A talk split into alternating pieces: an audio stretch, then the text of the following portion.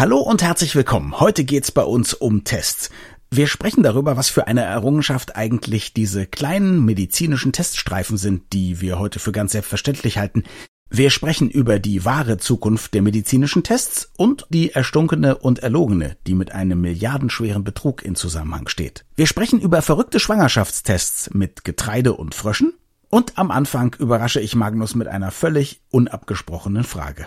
Und solltet ihr unseren Podcast noch nicht abonniert haben, dann macht das doch mal. Das wäre wirklich eine schöne Überraschung für uns. Viel Spaß! Das Gehirn und der Finger. Was in unseren Köpfen und Körpern so vor sich geht. Ein Podcast mit Dr. Magnus Heyer und Daniel Finger. Magnus, wir wollen über Tests sprechen. Warst du je nervös vor Tests? In der Schule zum Beispiel oder im Medizinstudium, was du ja bestimmt spielend absolviert hast? Habe ich nicht. Ja, ich war nervös, sonst wäre ich ein Psychopath. Und äh, ich unterscheide mich von den meisten dadurch, dass ich vor mündlichen Prüfungen weniger Respekt hatte als vor schriftlichen. Weil du selbstverständlich dich bei mündlichen Prüfungen immer rausreden konntest, weil du in den Augen der Prüfer lesen konntest, ob du gerade auf dem richtigen Weg warst und sonst noch schnell umschwenken und so weiter und so fort? Man hat unglaublich viel mehr Möglichkeiten bei mündlichen Prüfungen, als man bei schriftlichen hat. Was ist die dickste Schote, die du dir geleistet hast in der mündlichen Prüfung? Ist bestimmt verjährt? Ach, da fallen mir unglaublich viele ein. Aber in der Regel habe ich mündlich relativ gut überstanden. Also in der Regel konnte ich mich auf meine Prüfer relativ gut einstellen. Und ehrlich gesagt, es gibt ja Prüfungen, also in der Medizin zumal, da wollen die ja gar nicht viel von dir wissen. Die wollen ein paar Alibi-Fragen beantwortet haben mhm. und dann sprechen sie eigentlich über sich selber und dann mhm. sind sie sehr zufrieden und merken gar nicht, dass sie nur über sich selber reden. Das heißt, eigentlich musst du nur irgendwas von dem Professor gelesen haben, was du zitieren kannst in deiner Antwort, damit er dann irgendwie auf so eine Tangente geht und nicht wiederkommt. Nein, ich muss am Anfang überzeugend darlegen, dass ich mit ihm auf Augenhöhe okay. diskutiere und von da ab ist dann alles okay und er redet über sich. Ist mir mehrfach passiert. Es werden ja immer wieder irgendwelche Leute entdeckt, die doch große Teile ihrer Doktorarbeit einfach abgeschrieben haben oder zumindest so schlampig zitiert, dass man ihnen dann den Titel wieder aberkennt.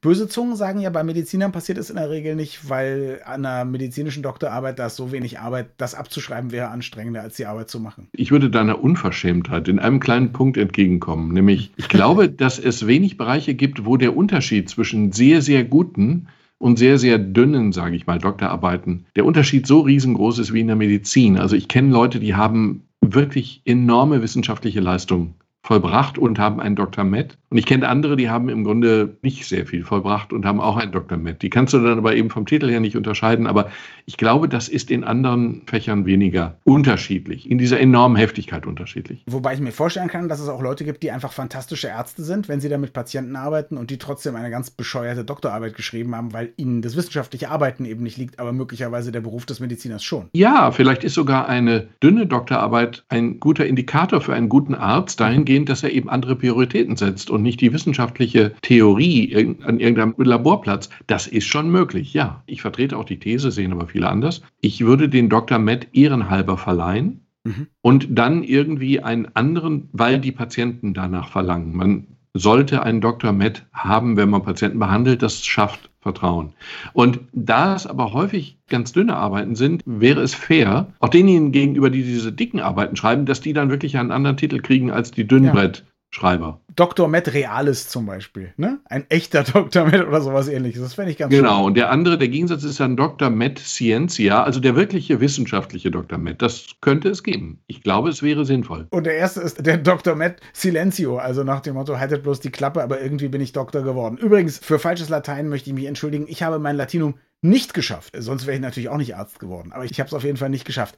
Das ist jedenfalls nicht die Art Tests, über die wir sprechen wollen, sondern wir wollen über medizinische Tests sprechen. Und ich will jetzt nicht ketzerisch sein, aber ist es denkbar, dass wir in, sagen wir mal, 10, 20, 50 Jahren einfach so ein kleines Kästchen zu Hause haben, was wir aufmachen und da sind dann 50 Tests und wir können praktisch auf fast jede Krankheit selber testen und müssen überhaupt nicht mehr zum Arzt, es wird natürlich in Deutschland dann nicht erlaubt sein, aber wäre das zumindest technologisch denkbar? Ja, Moment. Zwei Antworten. Erstens ist das technologisch denkbar, ohne weiteres. Und ich glaube auch nicht, dass wir 50 Jahre warten müssen, sondern vielleicht nur fünf oder zehn oder so. Ich glaube, dass wir ganz spezifische Tests haben werden, mit denen wir ganz spezifische Krankheiten erkennen können und möglicherweise auch nicht die ausgebrochene Krankheit in einem frühen Stadium sondern vielleicht sogar ein Krankheitsrisiko erkennen können. Also, dass du wirklich weißt, wie groß dein Risiko ist, dass bei dir Zigaretten zu Lungenkrebs führen oder dass du Alzheimer kriegst oder so. Und ist dann nicht nur ein Gentest, weil damit kann man ja heute schon Risikofaktoren ein bisschen einschätzen. Ja, das kann man heute schon. Es gibt ja verschiedene Testzugänge sozusagen. Mhm. Nur, wenn du so ein kleines Kästchen hättest mit 50 oder auch 5000 verschiedenen Tests, dann brauchst du den Arzt umso dringender,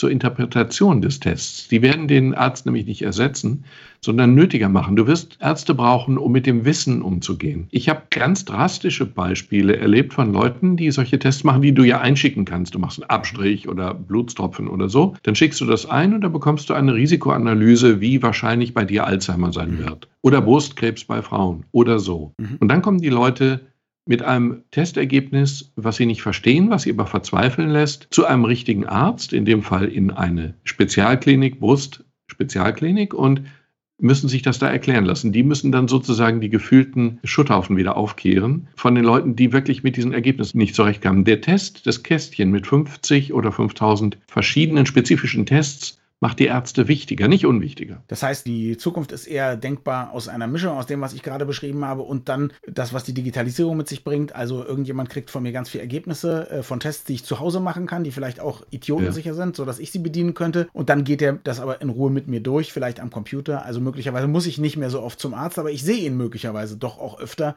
und er kann diese Ergebnisse machen, ohne dass wir beide lange auf Laborergebnisse warten müssen oder so. Weil letztendlich ist ja ein Test quasi so ein Mini-Labor in sich, ne? Ja, genau.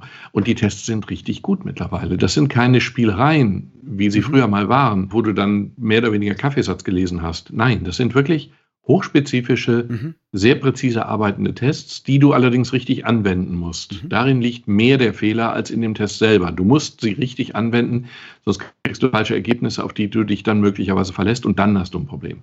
Wie kompliziert ist das? Denn ich denke an den Schwangerschaftstest, da kriegen das ja zumindest die meisten Leute richtig hin. Ist es, weil die da so nervös sind und aufgeregt, dass sie sich Mühe geben, die Anleitung richtig zu lesen und nachzuvollziehen? Oder ist dieser Test einfach ein so simpler Test, dass man den quasi gar nicht verhauen kann? Ich glaube, du musst schon richtig bösen Willen haben, um diesen Test zu versaubeuteln. Also Urin darüber zu halten, das ist, glaube ich, machbar. Nee, warte mal, selbst das stimmt nicht. Wenn ich kurz in den Anekdotenschatz greifen darf, wir hatten mal im Studium Mikrobiologie war das, da hatten wir so einen Urintest und zwar waren das so Nährböden und da sollten wir einmal drüber pinkeln und den dann in ein Plastikröhrchen tun. Und dann wurde der ausgebrütet und dann konnte man eben aufgrund der Nährböden sehen, ob wir bestimmte Bakterien im Urin hatten. Und das war sehr lustig, denn erstens, ich war zu dämlich für den Test. Wir bekamen diese Röhrchen und dann habe ich den rausgenommen, habe dann mal so drauf geguckt und mir den genau angeguckt, Vorseite, Rückseite. Und als ich ihn dann eine Woche später wieder rausnahm, um ihn zu benetzen, mhm. war er schon über und über voll mit irgendwelchen Bakterien aus der Raumluft, nicht aus dem Urin. Okay. Mhm. Dumm gelaufen. Peinlicher war es aber noch für eine Kollegin von uns. Wir haben dann die Tests abgegeben. Also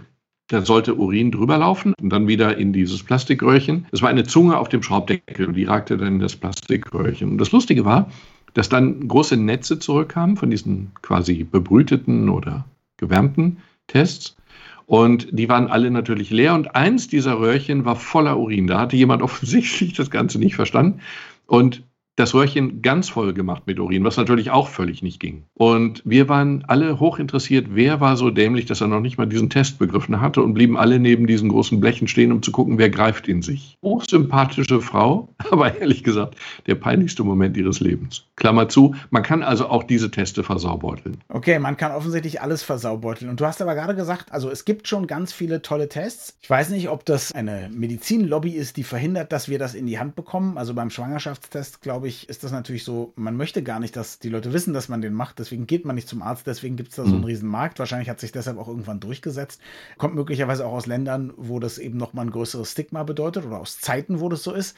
Aber mir ist ein Rätsel eigentlich, wenn du es so beschreibst. Ich bin jemand, der Anleitungen liest. Warum habe ich denn nicht 10, 12 verschiedene Tests hier zu Hause in meinem Medizinschränkchen, die ich regelmäßig mache, wenn die so gut sind? Welche würdest du denn gerne machen? Ja, welche könnte ich denn gerne machen? Du hast doch keine Symptome. Insofern bedarf es doch eigentlich auch keiner. Na, sagen wir mal so, bei einem guten Freund von mir, völlig ohne Symptome, wurde irgendwann bei einem Routine-Checkup, weil wir ja alle in dieses Alter kommen, wo man mal einen Routine-Checkup macht, eine sehr ausgeprägte Diabetes festgestellt. Und die haben ihn mhm. praktisch gar nicht mehr nach Hause lassen wollen und sagen, wie, sie laufen normal täglich rum. Und er hat nichts, er hatte nie eine Beschwerde. Ich fragte ihn dann, als ich ihn im Krankenhaus besuchte, wo sie ihn eben einstellen wollten, sein Ventilwert und so, sagte ich, wie geht's denn? Dann sagte er, ja, mir geht's super, aber mir ging's ja vorher auch super. Also ich verstehe das eigentlich gar nicht. Ja, das hättest du mir gesagt, ich habe irgendwas anderes, hätte ich es auch geglaubt. Ja, also da würde ich sagen, hey, hätte der mal so einen Diabetestest gemacht, dann wäre er vielleicht früher drauf gekommen. Ja, darüber kann man sich trefflich streiten und mhm. spricht viel dafür, das gebe ich zu. Puh, ich bin froh, dass ich ein Beispiel gefunden habe, hör mal. Aber es gibt ja ganz schlichte Tests und weiß ich nicht, ich bin schon dafür, dass jeder irgendwann mal zu Hause ein Blutdruckmessgerät irgendwo hinlegt und seinen Blutdruck misst. Viele Frauen leiden immer wieder unter Blasenentzündung. Das wäre zum Beispiel ein Test, solche Bakterien, ich weiß, da muss man Kulturen anlegen und so, aber das kann doch so schwer nicht sein.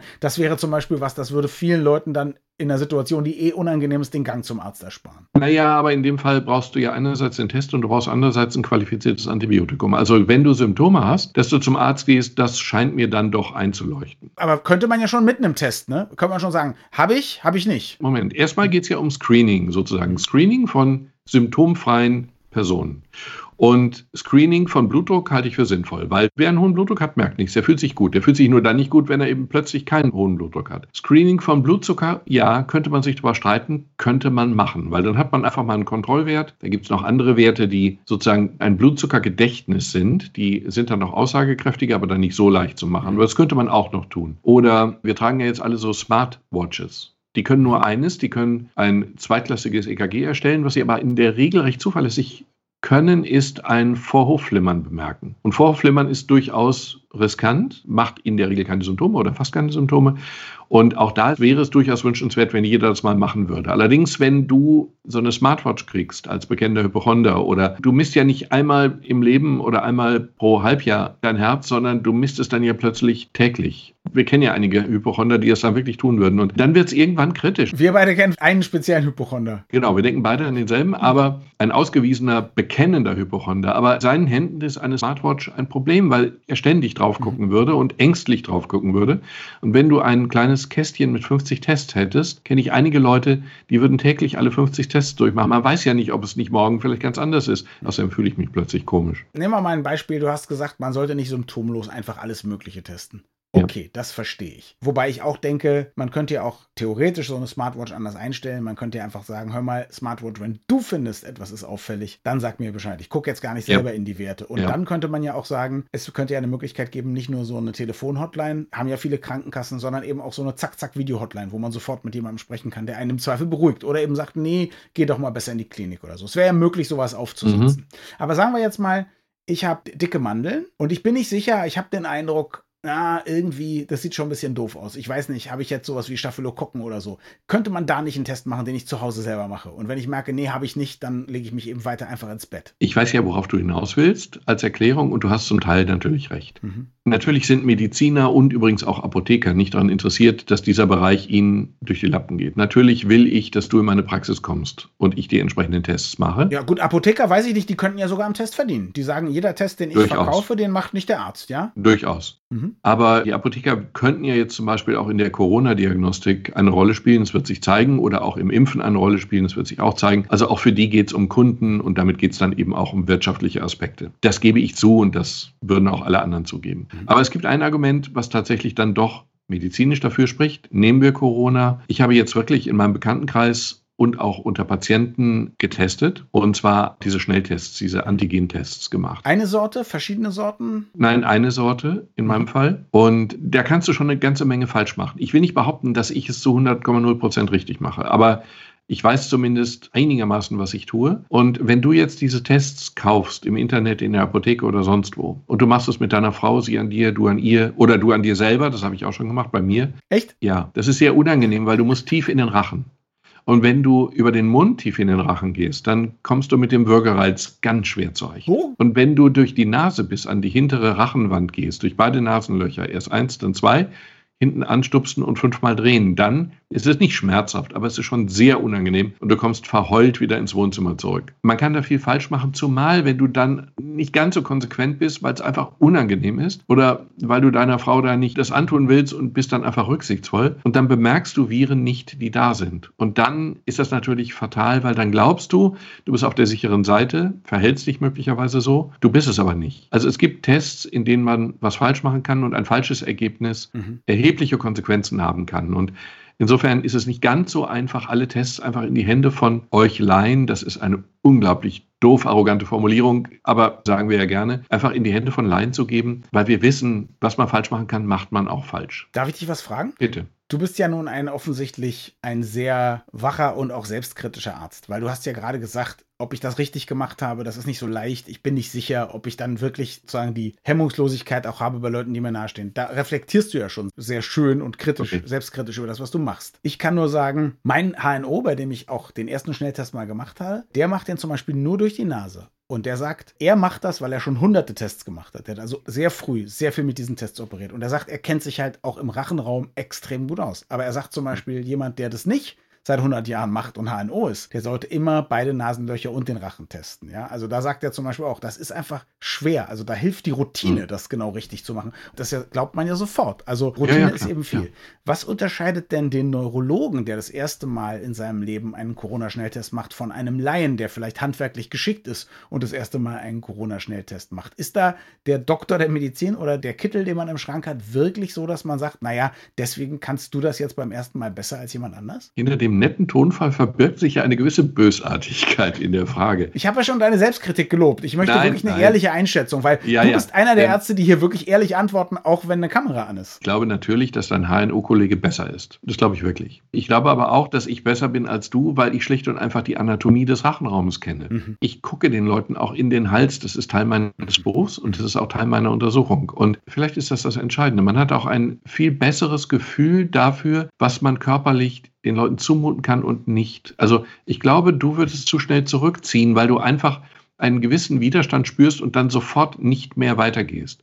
Und ich drehe dann noch ein bisschen zart weiter und versuche dann doch noch tiefer vorzudringen. Ein bisschen glaube ich doch, dass man im Medizinstudium auch als Neurologe lernt in Bereichen, die nicht kernneurologische Bereiche sind. Also ich würde das nie machen, ohne dass ich das gelernt habe bei einem Profi. Also mir ging es jetzt ja. eher um die, um die, also deine Erklärung macht total viel Sinn. Die nächste Frage wäre, ich darf es ja nicht, ja, aber angenommen, es wäre freiwillig, wir hätten keine Medizinverbände, keine akademischen äh, Systeme und so weiter und so fort, keine Ärztekammern. Wenn jetzt mein HNO sagen würde, du, ich bringe dir das bei, ja, also ich brauche jetzt mhm. einfach einen Gehilfen, der die Tests macht. Also solange wie es dauert, ist der dabei und leitet mich an. Was glaubst du, wie viele Tests müsste ich machen, um richtig gut zu sein? Ach, das weiß ich nicht. Nach einer guten Einleitung und zwei, drei unter Aufsicht, dann kannst du das auch. Okay, also Hexenwerk ist es nicht, das wollte ich sagen. Du musst im Zweifel auch in der Lage sein, bei einem Patienten, bei dem du einfach eben nicht durchkommst, musst du dann sagen, okay, schaffe ich nicht, dann gehen Sie lieber zu meinem Chef. Also wenn du das tust, dann tust du etwas, was ja fast alle Fehler dann auch wieder annulliert. Ist das eigentlich in anderen Bereichen der Medizin auch so? Würdest du auch sagen, Mensch, zwei, dreimal unter Anleitung ein Appendix rausgenommen, dann kannst du das? Ja, sagen wir mal so. Es gibt schon einige Sachen in der Medizin, wo dein Oberarzt sich dann immer fragt, haben Sie schon das und das gemacht? Dann sagst du nein und dann sagt er, gut, dann gucken Sie jetzt nochmal zu und beim nächsten Mal machen Sie es dann. Mhm. Und irgendwann fragt dann der nächste Oberarzt, haben Sie das und das schon gemacht? Dann sagst du nein, ja, dann gucken Sie nochmal zu. Irgendwann sagst du dann ja, weil sonst kommst du nie dazu. Wirklich? Ja. Das ist das Geheimnis. Du sagst dann ja. das ist ja super. Aha. Nein, aber das machen alle, weil es nicht anders geht. Weil mhm. natürlich sagt der Chef dann immer, dann gucken Sie noch einmal zu. Ja. Aber du guckst dann dein ganzes Leben lang immer noch ein letztes Mal zu. Und mhm. das funktioniert dann eben auch nicht. Äh, haben Sie das schon mal gemacht? Ist das ein Kassenpatient? Ja, ja, dann habe ich es schon mal gemacht. Schwarzer Humor. Genau. Also ich finde das übrigens super interessant, gerade weil wir jetzt ja so mal geguckt haben, wer kann den Test machen. Also okay, zwei, dreimal unter Anleitung, das ist eine schöne Lernkurve. Moment, es ist doch in anderen Bereichen auch so. Das Medizinstudium ist keine Qualifikation fürs gesamte Leben und für alles, was wir tun können. Das merkt man. Und wenn du in der Arztpraxis bist und die nehmen dir Blut ab, dann tust du dir doch selber einen Gefallen, wenn du dir von einer der Schwestern oder Brüder, also Arzthelferinnen oder Arzthelfern Blut abnehmen lässt und möglicherweise nicht vom Arzt, weil der das einfach nicht so gut kann. Mhm. Und es gibt in der Placebo-Forschung den schönen Effekt, dass eine Spritze umso besser wirkt, je kompetenter die Hierarchie des Spritzenden ist und je mehr es wehtut. Und das sind ja zwei Faktoren, die sich addieren. Also insofern, wenn der Arzt selber spritzt, aber nicht richtig spritzen kann, dann wirkt es besser, als wenn eine Schwester spritzt, die gut spritzen kann. Das ist bei mir nicht so. Also ich habe das bei mir am eigenen Leib schon genau anders erlebt. Also bei mir wirkt es besser, je weniger ich merke, weil dann denke ich, oh, die haben wirklich Ahnung. Aber das Mittel selber muss hinterher wehtun. Also ich muss eine Druckstelle, so, Wärme okay, oder so spüren. Okay, ja, das ist meine, okay. meine Art Psychologie. Ich bin halt ein bisschen anders. Also in den Zeiten, in denen wir heute leben. Jetzt spreche ich mal über was, wo ich mich auskenne. Es ist ja völlig selbstverständlich, dass jeder sich in Echtzeit Nachrichten heute schicken kann. Ja? ja? Ich erinnere mich aber noch sehr gut an die Zeiten, als es auch schon Computer gab. Noch nicht ganz das Internet, also zumindest noch nicht für jedermann, aber es gab schon Computer und man konnte sie auch privat haben, als sowas aber undenkbar war. Also als man noch eine Nachricht schreiben musste, dann musste man einen anderen Computer anrufen, dann wurde die hochgeladen, dann ging das drei Tage rum, bis man die Antwort bekam und so. Ich denke nicht oft drüber nach, aber wenn ich dann gucke, dass ich auf meinem Handy oder sogar mit meiner Smartwatch, über die wir schon gesprochen haben, eine Nachricht verschicken kann und der andere hat die sofort, dann ist mir klar, das ist eigentlich ein Wunder. Und es hat eben 20, 30 Jahre gedauert und nicht wie 10.000, mhm. wie viel es eigentlich hätte dauern müssen. Ist es ähnlich auch in der Medizin? Also wenn du dir mal wieder bewusst machst, mein Gott, mein Patient pinkelt auf einen Streifen und ich kann sofort sehen, ob der A, B oder C hat. Ist das da ähnlich, dass du sagst, das ist ein Quantensprung, der vielleicht auch noch gar nicht so alt ist? Ja, das Wunder ist tatsächlich relativ neu. Das, was ich eben beschrieben habe, vom Anfang meines Studiums, das ist ja relativ schlicht. Da hast du möglicherweise Bakterien im Urin und die kommen dann auf einen Nährboden und dann vermehren sie sich oder sie vermehren sich nicht. Und der Nährboden ist spezifisch und insofern kannst du dann sehen, das dürften die und die Keime sein. Das gibt es schon lange. Einen Urinteststreifen für Glucose gab es schon 1850. Oh, okay, das ist schon länger her. Und ja. genau, und für Glucose, das ist nicht irrelevant, weil wenn du einen hohen Blutzuckerwert hast, Blutzuckerspiegel, ab einem gewissen Grenzwert geht der Blutzucker dann durch die Niere ab. Und insofern kannst du dann Diabetes feststellen auf diesem Weg. Die moderneren Teststreifen sind neuere, aber doch schon auch relativ alt. Aber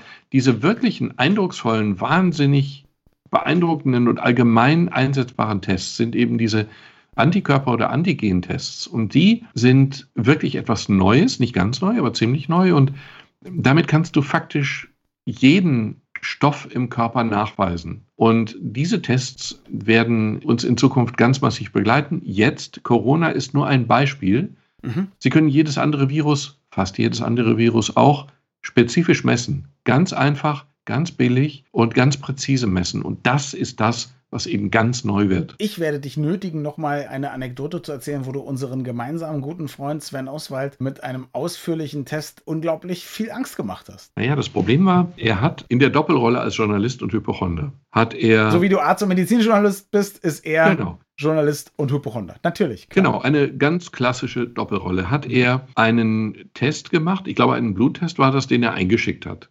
Und dann passierte genau das, was immer passiert bei solchen Tests dann bekommt er Werte zurück. Und diese Werte sagen ihm dann, ja, ihr Testosteronspiegel ist leicht zu niedrig. Das ist jetzt nicht wahr, aber so ungefähr läuft das dann. Mhm.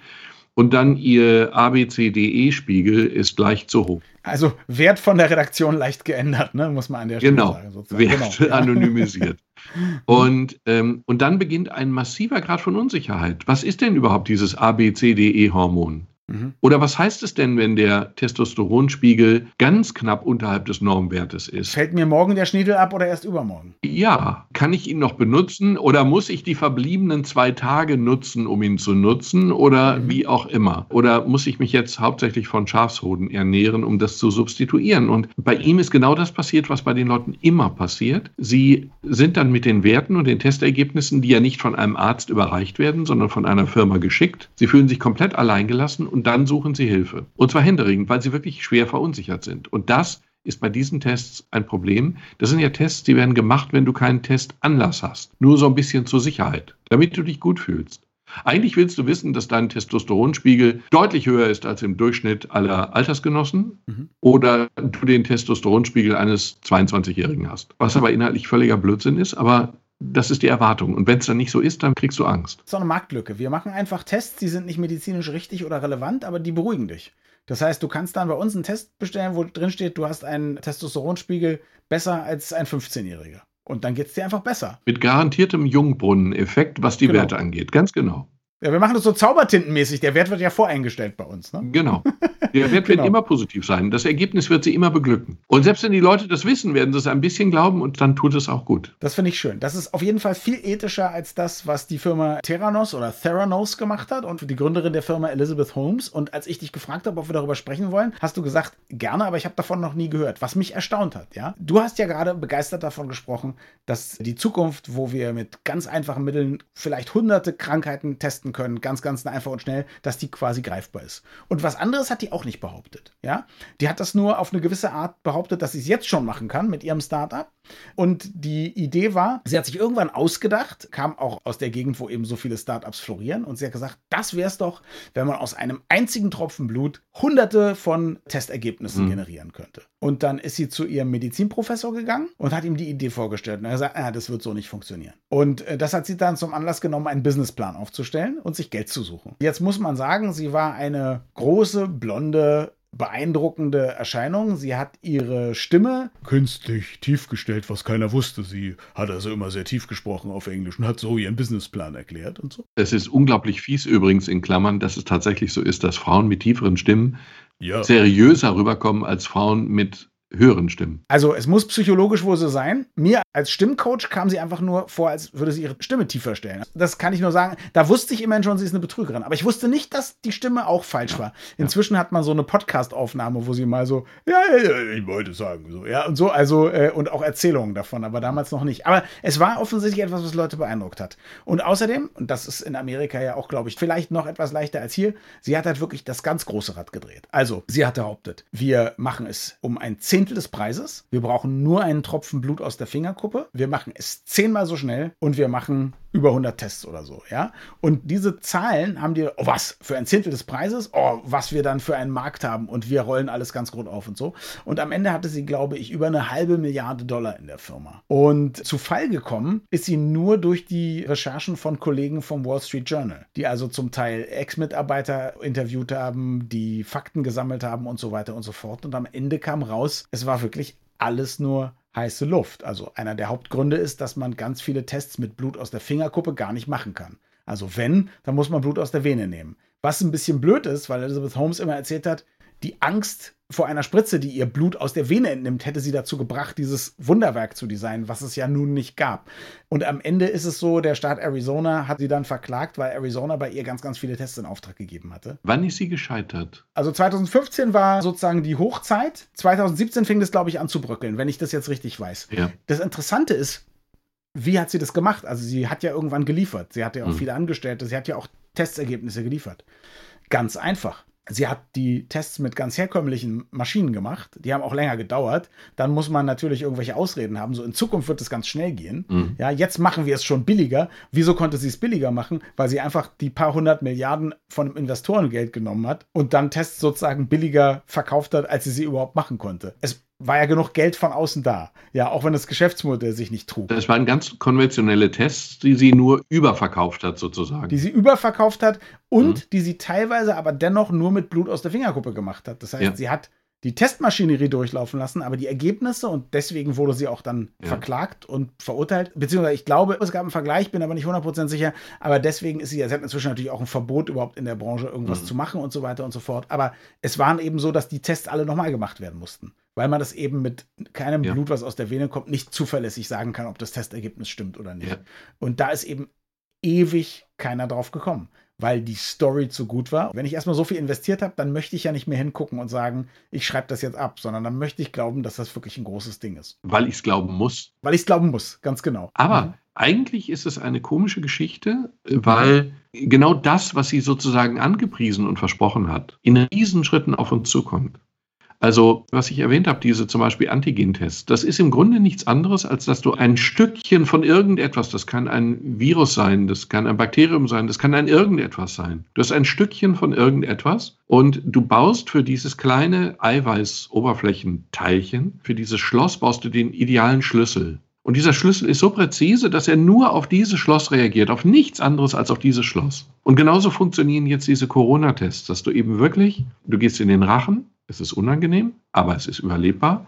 Und dann löst du das, was du möglicherweise mit dem Wattetupfer abgestrichen hast, löst er in Flüssigkeit und dann bringst du es zusammen mit diesen ganz kleinen, billigen Eiweißen, die so ganz spezifisch reagieren. Und dann siehst du das Ergebnis. Und das kannst du für im Grunde alles machen. Jetzt ist das Prinzip, was du beschreibst, ja wirklich quasi in der Genialität und Einfachheit so ähnlich wie das, was Theranos da versprochen hat.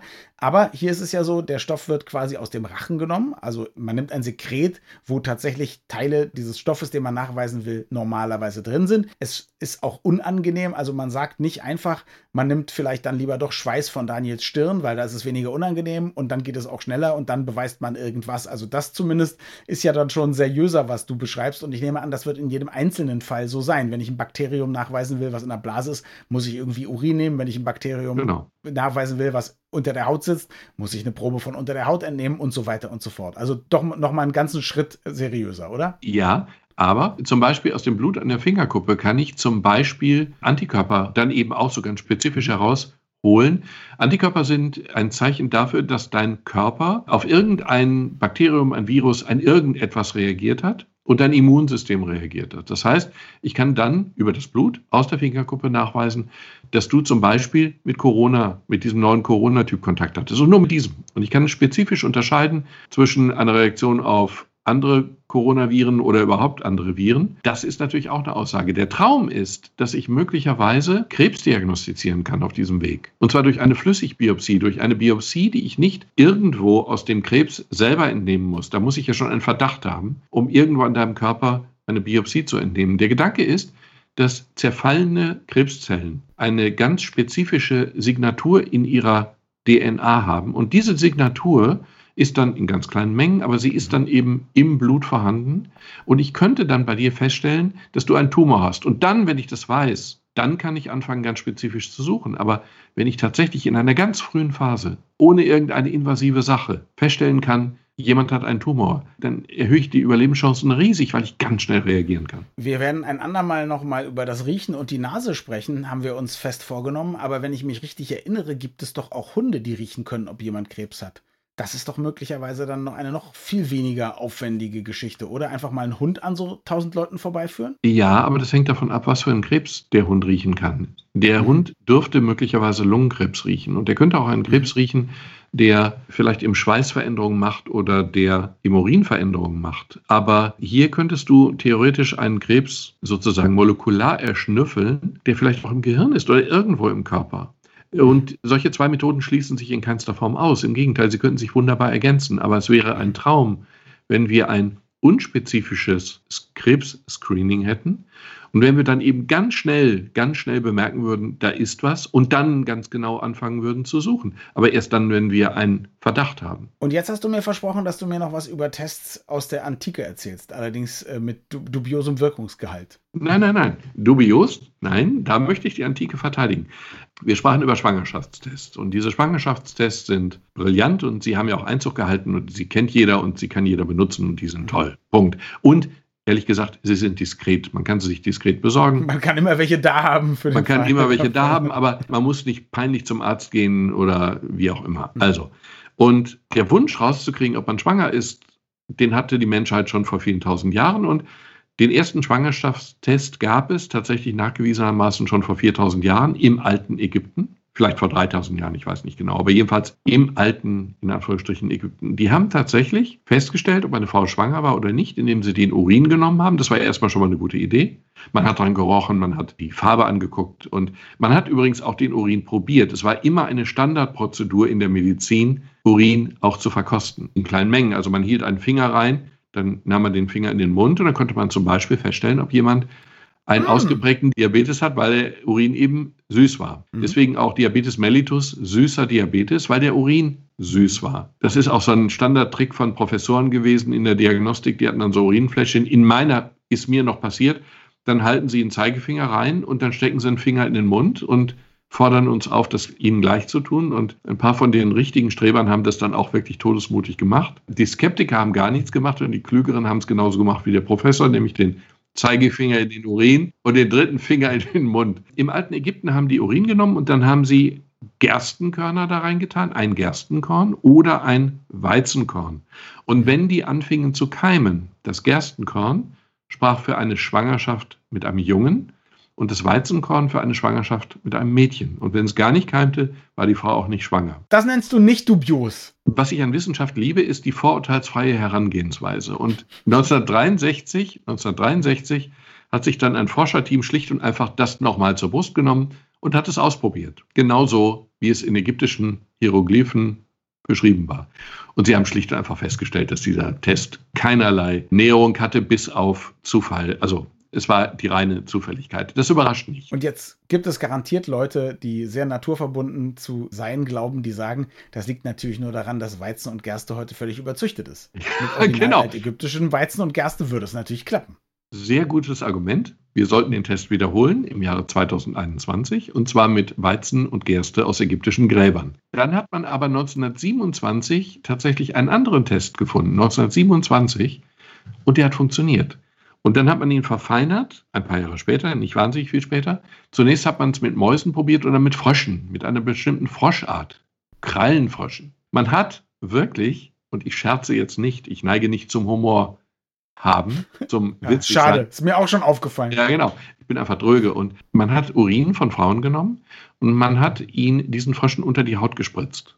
Eine bestimmte Menge, ich weiß nicht wie viel. Mhm. Und dann gab es zwei Reaktionen. Weibliche Frösche fingen nach 12 bis 24 Stunden durch das weibliche Hormon an zu leichen.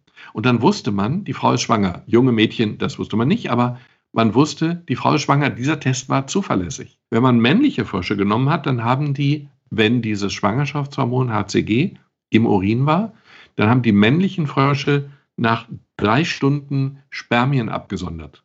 Fragt mich nicht warum. Sie haben es getan dann wusste die Frau nach drei Stunden, dass sie schwanger ist. Das ist bemerkenswert. Und bevor jetzt Tierschützer aufbegehren, die Frösche haben das gut überstanden und waren nach zwei Wochen wieder einsatzbereit. Man konnte also einen weiteren Schwangerschaftstest mit dem Frosch machen, sei es Weibchen, sei es Männchen. Und die Geschichte ist eigentlich toll. Man nannte diese Frösche auch Apothekerfrösche, mhm. weil die Apotheken die vorrätig hatten.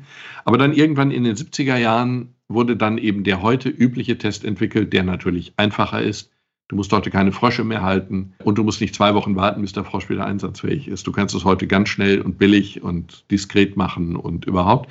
Aber bis in die 70er Jahre war dieser Froschtest der übliche Schwangerschaftstest. Und der hat funktioniert.